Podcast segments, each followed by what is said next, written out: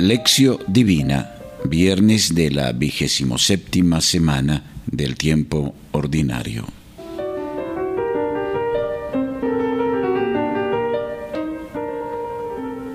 Lección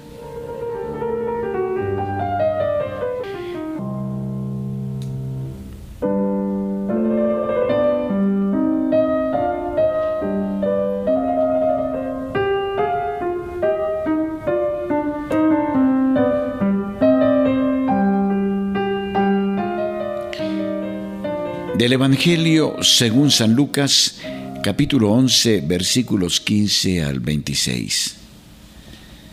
En aquel tiempo, después de que Jesús hubiera expulsado a un demonio, algunos dijeron, expulsa a los demonios con el poder de Belcebú, príncipe de los demonios. Otros, para tenderle una trampa, le pedían una señal del cielo. Pero Jesús, sabiendo lo que pensaban, les dijo, todo reino dividido contra sí mismo queda devastado, y sus casas caen unas sobre otras. Por tanto, si Satanás está dividido contra sí mismo, ¿cómo podrá subsistir su reino? Pues eso es lo que vosotros decís, que yo expulso los demonios con el poder de Belcebú.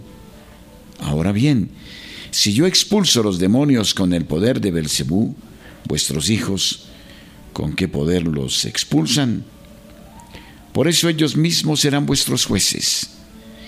Pero si yo expulso los demonios con el dedo de Dios, entonces es que el reino de Dios ha llegado a vosotros.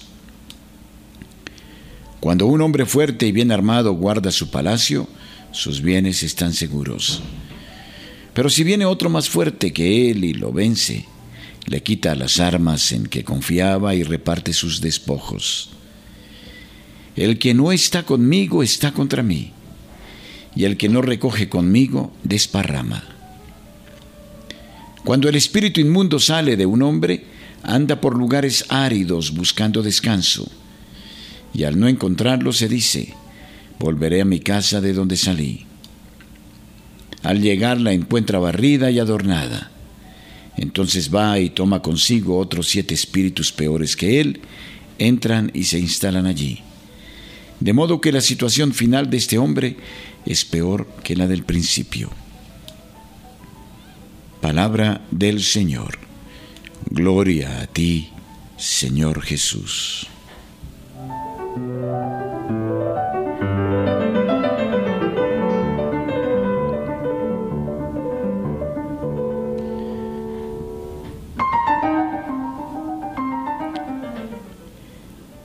Meditación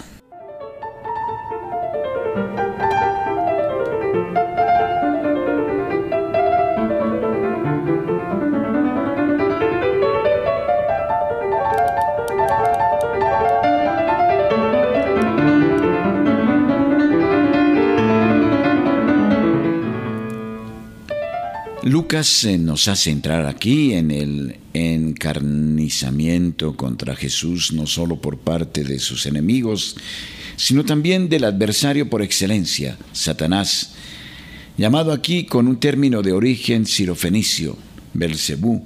Belzebul significa el señor del monte, mientras que la acepción de Belzebub significaría rey de las moscas.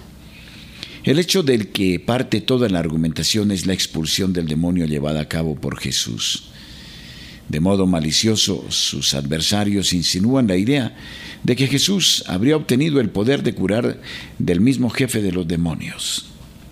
Otros, agudizando la fricción, pretenden que realice un milagro como señal del cielo para confirmar su pertenencia a Dios. Es la acostumbrada trampa tentación en la que, totalmente ofuscados, quisieran coger a Jesús al margen de todo itinerario de fe auténtica. Sabiendo lo que pensaban, Jesús los desbarata con una lógica inequívoca. ¿Cómo podría permitirle Satanás combatir a los demonios a él sometidos? Sería como si quisiera el hundimiento de su mismo reino. Además, si fuera verdadera esta acusación, iría también contra los exorcistas judíos porque dice Jesús con ironía, quizás expulsarían a los demonios con la ayuda de su propio jefe.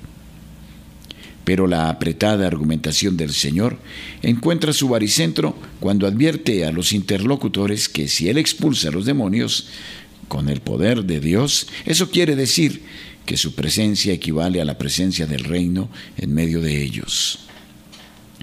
Luego viene a continuación la pequeña parábola del hombre fuerte y del otro más fuerte, donde se pone de manifiesto la victoria de Cristo sobre Satanás. Quien no le reconoce y se pone de su lado, se pone en contra. Y es que respecto a Jesús no hay sitio para la neutralidad. O estás con Él y recoges para la vida eterna, o estás contra Él y desparramas todos los verdaderos bienes. Aparece por último una llamada a la vigilancia. Satanás no es quien encuentre reposo dándose por vencido, sino que allí donde ve la casa barrida y adornada, esto es, a una persona decidida a seguir a Jesús, lanza un ataque total, porque por envidia le apremia la ruina del hombre. Oratio. Señor Jesús, que mi fe en ti sea, por gracia del Espíritu Santo, un fiarme de ti en el abandono más total. Haz que te elija a ti en todos los instantes de mi jornada a ti y al dedo de Dios, o sea, al poder del Altísimo con el que obras. No permitas que me detenga en lo que no eres tú y tu reino.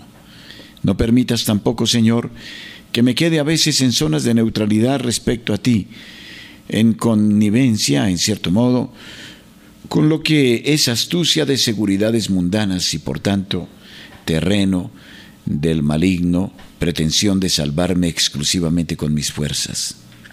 Tú, que me dices repetidamente, no temas, yo estoy contigo, concédeme mirar a la cara con lúcida conciencia a las tentaciones del maligno, especialmente cuando me sugiere que exija signos de lo alto.